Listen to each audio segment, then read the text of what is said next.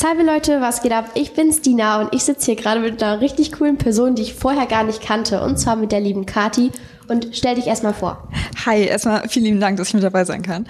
Ähm, genau, also mein Name ist Katharina Swinker, ich bin jetzt 20 Jahre mittlerweile und mache mein Abitur an einer Gesamtschule in drei Wochen.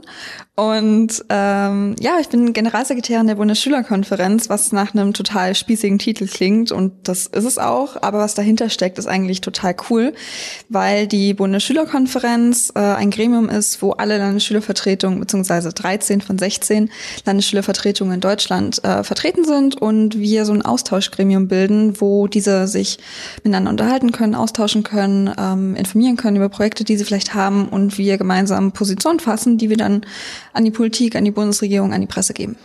Kann man da willkürlich mitmachen? Mm, jein. Also wirklich ja und nein. Also es ist so aufgebaut, dass die Landesschülervertretungen aus dem jedem Bundesland Delegierte entsenden können, die dann auch dort stimmberechtigt sind, also Anträge abstimmen können oder Positionspapiere oder einfach reden.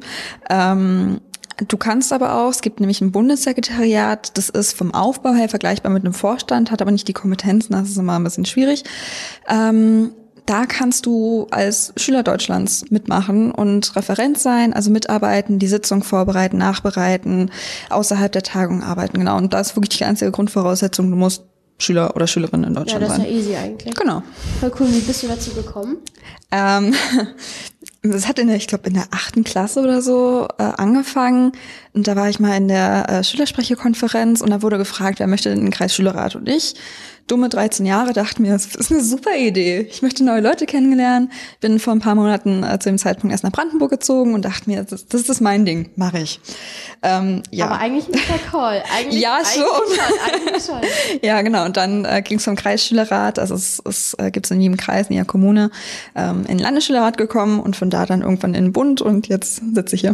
Krass. Krank, krank.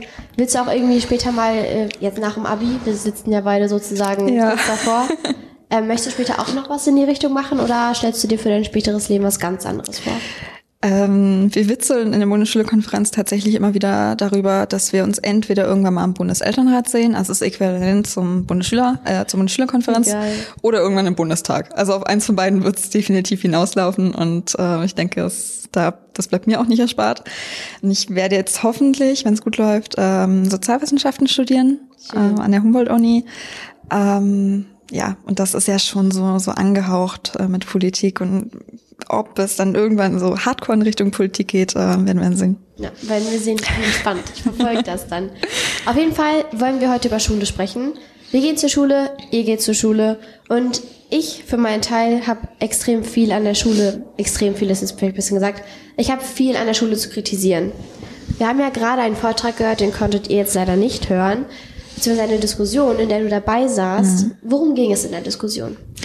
Also Grundpunkt oder Grundidee der Diskussion war eigentlich, äh, wie man jede Schule zu einer Journalistenschule machen kann. Heißt, wie kommen Schülerinnen und Schüler auch überhaupt erstmal in diesen Bereich von Journalismus. Und im Verlauf der, des Panels ging es dann auch eher darum, wie kann man denn Medienkompetenz vermitteln und ähm, was ist wichtig, dass Schülerinnen und Schüler überhaupt erstmal wissen, äh, wie kann ich Fake News erkennen, beziehungsweise ähm, woher weiß ich, dass diese Quelle, die ich jetzt gerade habe, vertrauenswürdig ist. Und letztendlich dann einfach auch so dieses gesamte Thema Medien und ja, Recherche letztendlich eigentlich auch, ähm, weil das ist so ein Punkt, viele Schülerinnen und Schüler haben einfach immer noch dieses Ding im Kopf, wir kriegen unsere ähm, Nachrichten, unsere Infos über Social Media, was auch vollkommen in Ordnung ist, aber da gibt's einfach auch viele dunkle Seiten auf Social Media, ähm, die man vielleicht gerade in jüngeren Jahren gar nicht mehr erkennen kann. Also wenn ich überlege, unsere siebten Klassen an der Schule, was die teilweise äh, diskutieren, ähm, das sind Themen, die sollten erstens nicht auf Social Media sein und zweitens sind die einfach nicht äh, oftmals nicht richtig. Also es sind dann wirklich Fake News und darüber muss aufgeklärt werden. Und das war, glaube ich, dann letztendlich so der Output äh, der Panel-Diskussion, ja. Mhm. Also ich habe ja selber zugehört und ich fand es ganz spannend, wie man von einer Journalistenschule zu Medienkompetenzen mhm. zu Fake News kommt. Weil natürlich hängt das alles so zusammen, aber wenn ich Journalistenschule höre, denke ich direkt an ja, Schülerinnen und Schüler, die ausgebildet werden oder sich dafür interessieren können, journalistisch zu arbeiten und das umfasst alle. Ja. Wo ich mir direkt denke, erstes Manko, kann, die Hälfte interessiert sich nicht dafür. Weißt du, das wurde ja auch gerade angesprochen mit dem Forschen oder so, mit MINT-Klassen und so weiter. Nicht jeder interessiert sich dafür.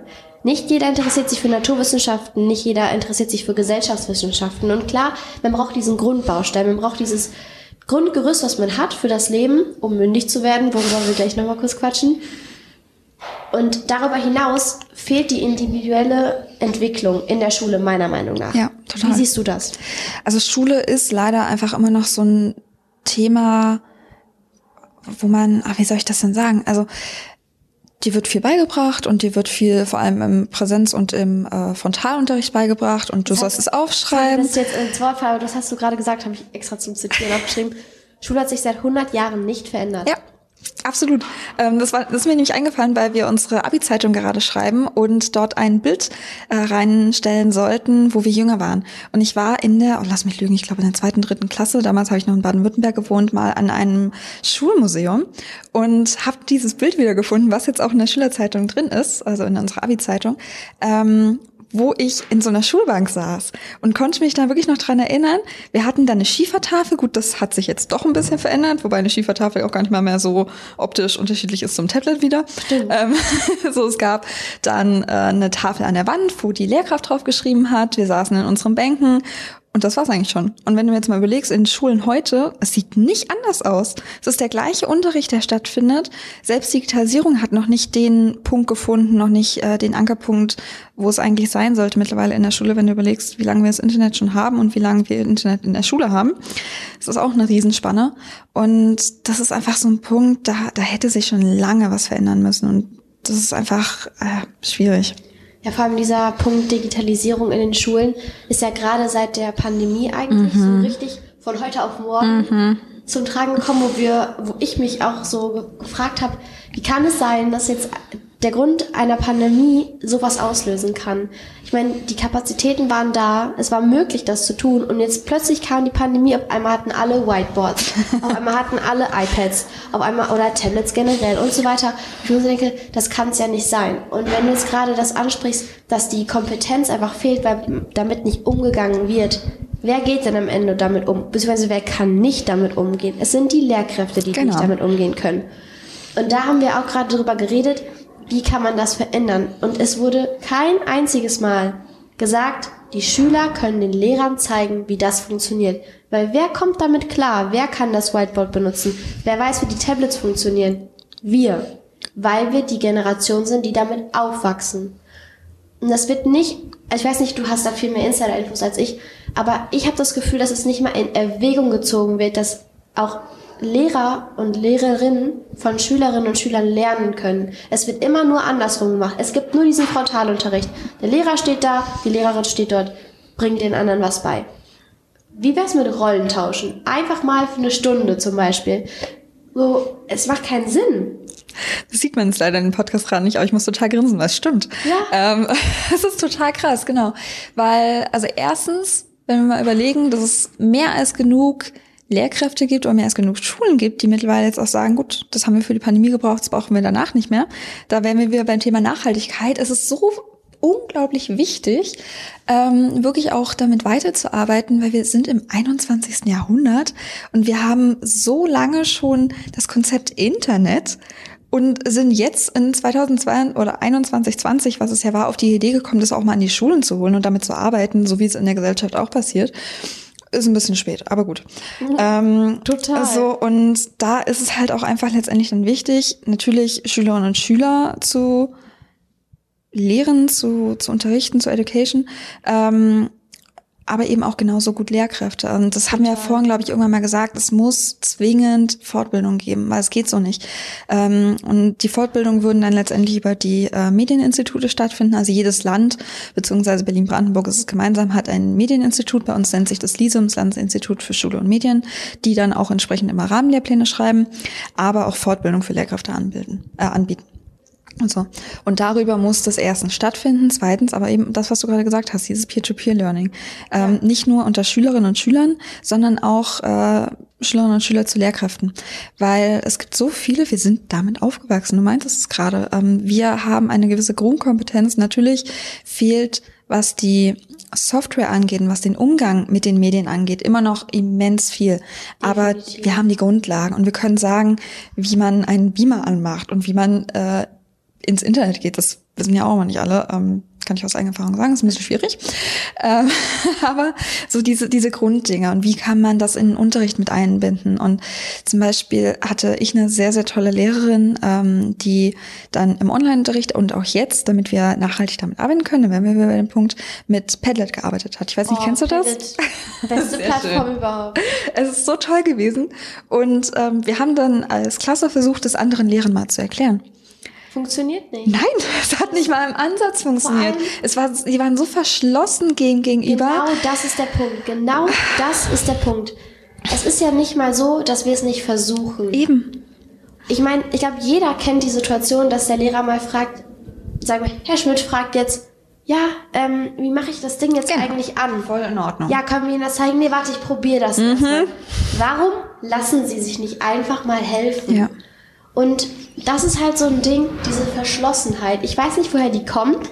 Ich weiß nicht, ob das Ego der Lehrkräfte zu groß ist, um, also ich will nicht für alle Lehrkräfte sprechen. Es gibt super viele Lehrkräfte, Absolut. die sind super offen dafür, gerade wenn man auch nochmal junge Lehrkräfte betrachtet, ja. die vielleicht sechs Jahre älter sind als wir, die haben dafür auch ein ganz anderes Gefühl als Lehrkräfte, die gerade langsam so in Rente gehen. Ja. Aber gerade die, die muss man nochmal ein, einpacken und mit ins Boot holen, Einfach weil die ja auch noch lange leben und auch irgendwie in dieser digitalisierten Welt klarkommen müssen.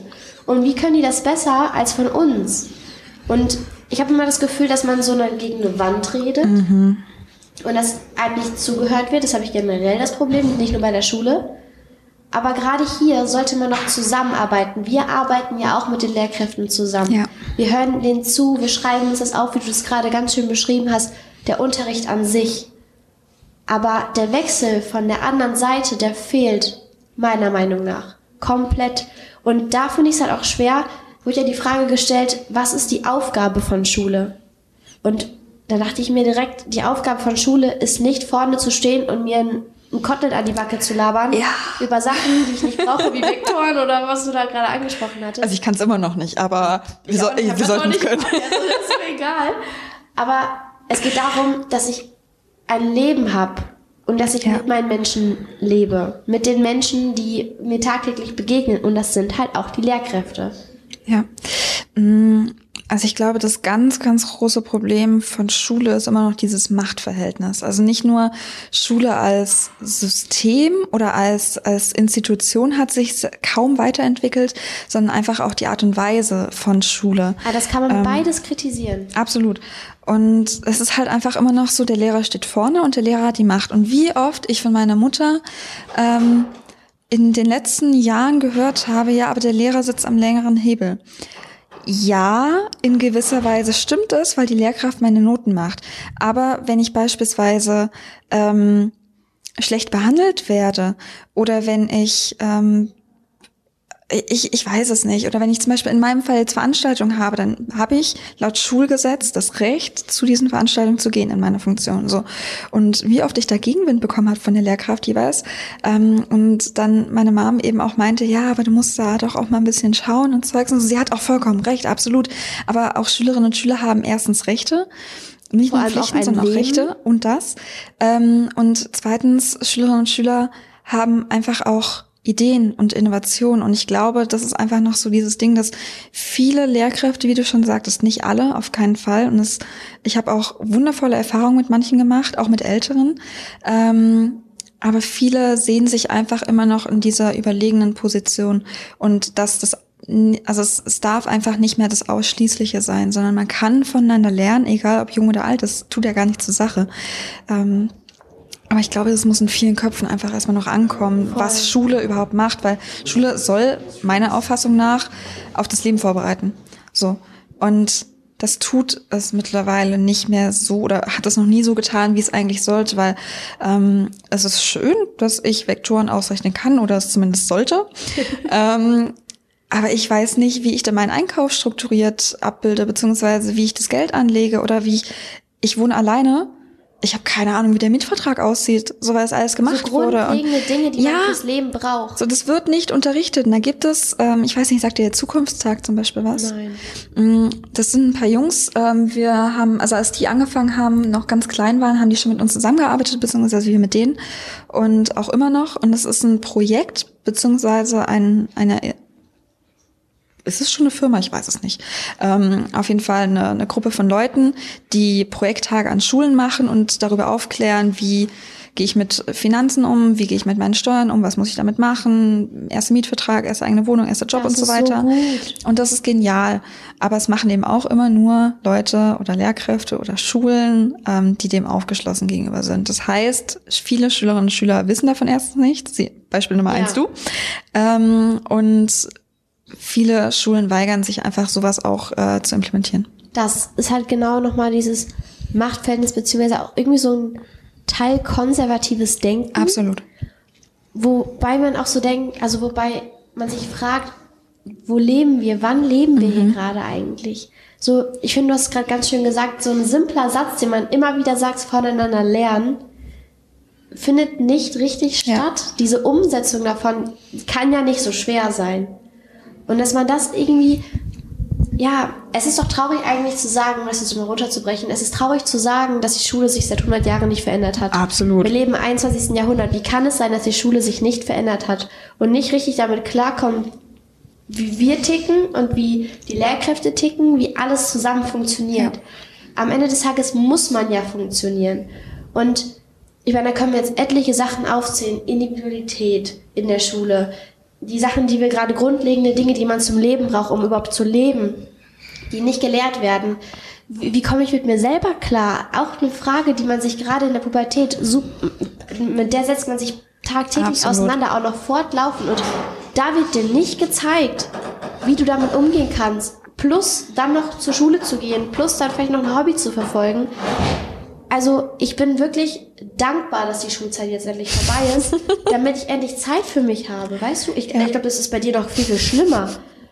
Ich meine, da muss man mit klarkommen. Wir kommen nicht drum rum. Aber gerade wenn ich darüber nachdenke, dass wir die Generation sind, die jetzt fortlaufend älter werden und unsere Kinder dann irgendwann zur Schule gehen. Ich möchte nicht, dass mein Kind äh, zur Schule geht unter den Bedingungen, unter die ich gerade Ja. zur Schule gehe. Voll und ganz. Und vor allem, wenn wir jetzt gerade an dem Punkt sind, ist halt auch noch so ein großes Defizit an den Inhalten, die letztendlich vermittelt werden, weil Voll, da sind wir wieder bei Medienkompetenz. Genau, ja, nicht, ja, also das auf jeden Fall, aber eben nicht nur das, sondern ähm, du meintest gerade zum, zum Thema Individualität. In Schule ist einfach immer noch so ein so ein Abfertigungsding. Also natürlich kannst du deine Leistungskurse in der Oberstufe irgendwann wählen, du hast deine Wahlpflichtfächer in der Unterstufe und du kannst schon so mehr oder weniger spezialisieren.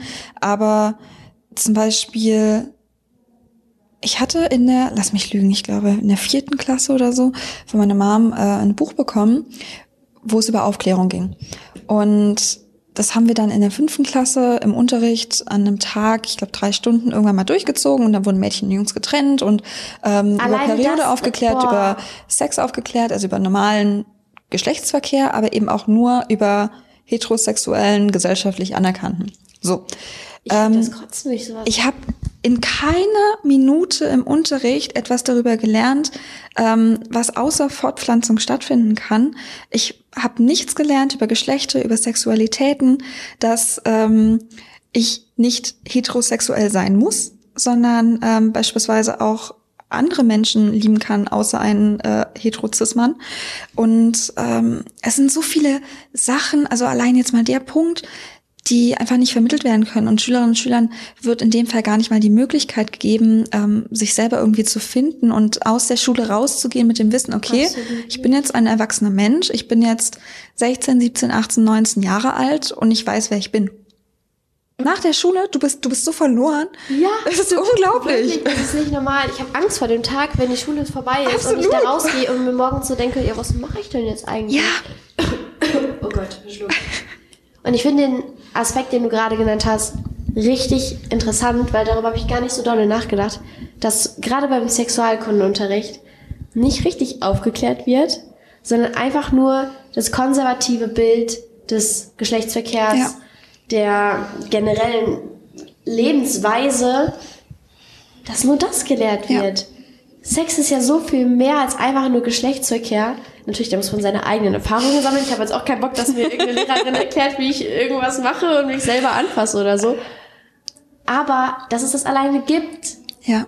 das ist so, ich weiß nicht, man, man, das ist natürlich klar, jeder muss da durch, jeder macht das irgendwann mal, jeder tappt sich da so ein bisschen so selber Absolut. mal in seine kleinen Erfahrungen.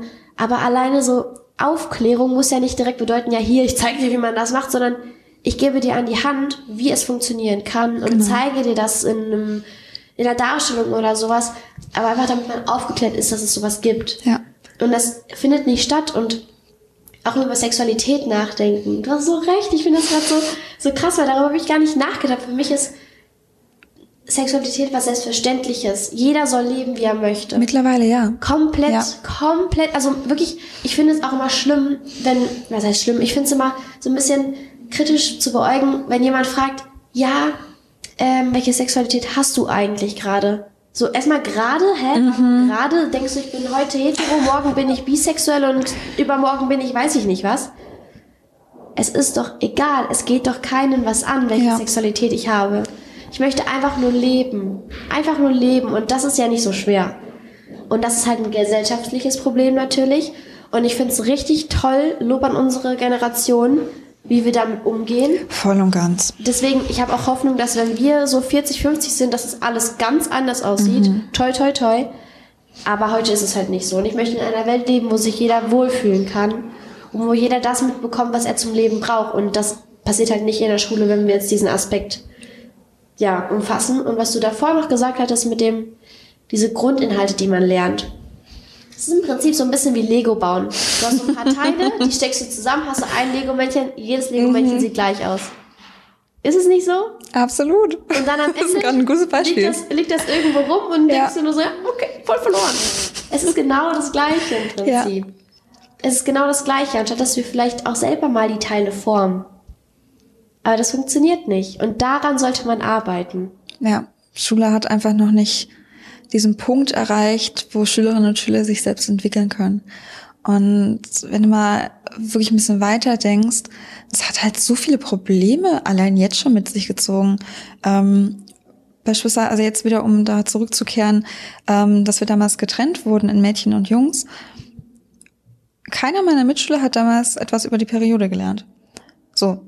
Und das führt zu so einer unglaublich krassen Stigmatisierung davon. Und ähm, ich glaube, über Toxic Masculinity und so ein Zeug brauchen wir gar nicht reden, was bestimmt auch da irgendwo seinen Ursprung hat. Und Alleine, dass das männliche Wesen nichts von Feminismus in der Schule mitbekommt, kriege ich schon, eben. verstehe ich nicht. Oder auch dieses, ich hatte letztens ein Gespräch ähm, mit, äh, mit meinem Cousin tatsächlich, beziehungsweise ähm, wir haben in der Familie ein bisschen drüber gesprochen und ähm, es steht im Raum, ob er eventuell in Richtung Erziehung geht. Unser Lehrer fand das nicht so cool. So. Und ich habe dann erstmal kurz geschluckt, weil es war so, hä? Was ist denn jetzt los? Ähm, ja, Warum? weil er ein Junge ist. Und der Witz an der Geschichte ist, Nein. ähm, mein Uropa war Lehrer, meine Oma ähm, war Erzieherin, meine Mutter wollte Lehrerin werden, ist Krankenschwester geworden und ich bin jetzt hier irgendwo in der Bildungspolitik gelandet und arbeite auch wieder mit äh, jungen Menschen zusammen. Und äh, bei ihm ist es dann schwierig, weil er ein Junge ist. So, hä? Das ergibt gar keinen Sinn. Und das hat halt auch wieder was mit diesem Individualismus zu tun und Total. diesen konservativen, äh, konservativen Grundeinstellungen, die heute in vielen Teilen der Gesellschaft einfach immer noch sind, die ich bete auch dafür, dass es in 40, 50 Jahren, wenn wir dann so alt sind, ähm, anders ist und wir das Ganze etwas mitformen können. Aber jetzt gerade, ich, ich, ich kann es irgendwie nicht so richtig beschreiben, aber Schule ist einfach noch nicht der Ort, wo, ja, wo, wo ich mich selber entwickeln kann bzw. möchte, ähm, weil es einfach noch nicht diese Grundlagen hat. Was glaubst du denn, um das jetzt nochmal so, so einen runden Abschluss zu geben? Was glaubst du denn, was können wir tun? Ähm, ich glaube, wir als Generation sind gerade schon auf einem richtig guten Weg. Ähm, ich habe da immer wieder so Sachen vor Augen, ähm, wie zum Beispiel, also unser Alter plus minus fünf ähm, hat sich ja sehr bei Fridays for Future engagiert. Ähm, oder auch bei äh, den Demos von Black Lives äh, Matters oder auch vielen verschiedenen anderen Demos oder auch Thema Feminismus ist einfach ein ganz, ganz großes Thema in unserer Generation und diese Generation Z oder Gen Z, ich versuche das irgendwie immer wieder zu definieren, aber ich glaube, wir sind die mit den größten Problemen, vor allem auch psychisch. Also wenn ich überlege, wie viele von uns in Therapie sind oder sein sollten, wegen Menschen, die es nicht sind. Ähm, die Zahlen wollen wir gar nicht lesen. Aber wir sind auch die mit dem größten Mut. So, es gibt die Bilder und ich kriege jedes Mal aufs neue Gänsehaut. Ich bin wirklich sehr emotionaler Mensch, deswegen ist es nicht so einfach.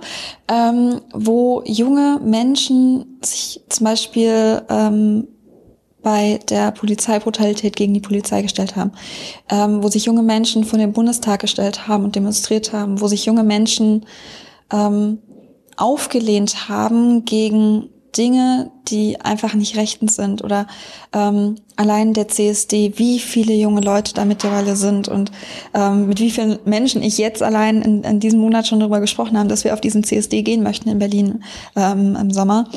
Und ich glaube, wir sind die mit dem meisten Mut, weil wir sehr viel Unrecht erfahren haben. Und wenn sich das so weiter abbildet und wenn die Generation, die nach uns kommt, noch stärker wird, aber ich kriege jetzt schon wieder Gänsehaut. dann, das, das wäre episch. Das, dann, dann kann es wirklich richtig gut werden. Aber dann müssen wir einfach auch die sein, die mitgestalten und die in die Politik gehen und die immer nicht nur klein gehalten werden, von wegen, ihr seid doch nur junge Kinder und ihr habt noch keine Ahnung. Du glaubst nicht, wie oft ich den Satz schon gehört habe. Ähm, ich kann es mir so gut vorstellen. so, also wir müssen einfach laut werden und, und ähm, ja, unsere Stimme nach außen tragen und Vor genau das verändern, was wir wollen. Werden. Ja, das ist nochmal ein ganz anderer Punkt. Das ist halt eben genau das Ding. Ich kann dir da wirklich so zustimmen, was du da sagst. Und ich finde, wir können noch mehr machen. Natürlich. Es ist nie genug im Prinzip. Absolut. Aber dann müssen da die Menschen, die da wirklich ja. dann das, Sage, das Sagen haben, uns auch endlich hören und uns auch ernst nehmen. Meine Hoffnung ist, dass wir irgendwann die Menschen sind, die zuhören. Ja, und genau das hoffe ich, dass, weil ich mir sehr gut vorstelle, dass wir zuhören. Weil wir selber wissen, wie es ist, nicht gehört zu werden. Also, Freunde der Sonne, ihr habt's gehört. Seid laut. Macht, seid mutig. Macht was. Setzt euch ein. Und wie ich das mal an meine Wand geklebt habe, weil ich ähm, nicht mehr mit der Schule klarkam und beim eigenen Leben. Schule ist nicht euer Leben. Absolut. Euer Leben mehr ist außerhalb von der Schule und ihr müsst nicht nur gute Noten schreiben, ihr müsst nicht der perfekte Musterschüler sein oder die perfekte Musterschülerin. Ihr seid ihr, ihr seid ein Individuum und genauso wie ihr seid, sollt ihr euch formen. Ihr seid kein perfektes Lego-Männchen, sondern ihr seid ein toller Mensch, so wie ihr euch formt und das kriegt ihr hin, indem ihr Erfahrungen sammelt und mutig seid, Sachen ausprobiert und wie Kadi zum Beispiel äh, euch engagiert. Ja, genau. Möchtest du noch irgendwas sagen? Ähm, ja, vielleicht auch an die Zuhörer. Wenn euch was nicht passt, wenn ihr euch unrecht behandelt fühlt, egal ob im schulischen Kontext oder außerhalb, dann werdet laut und wehrt euch. Und ihr habt eine Stimme, nutzt sie. Äh, sie ist nicht umsonst, weil ihr könnt wirklich was erreichen, wenn ihr irgendwann an dem Punkt seid, an dem ihr euch traut. Und das solltet ihr. Hast du sehr gut gesagt. Dankeschön. Danke fürs Gespräch, ich fand es richtig toll. Ich danke dir. Äh, es hat sehr viel Spaß gemacht und ihr könnt ja gerne mal selber euch Gedanken drüber machen, selber aktiv werden und wir hören uns dann beim nächsten Podcast. Bis bald. Tschüssi.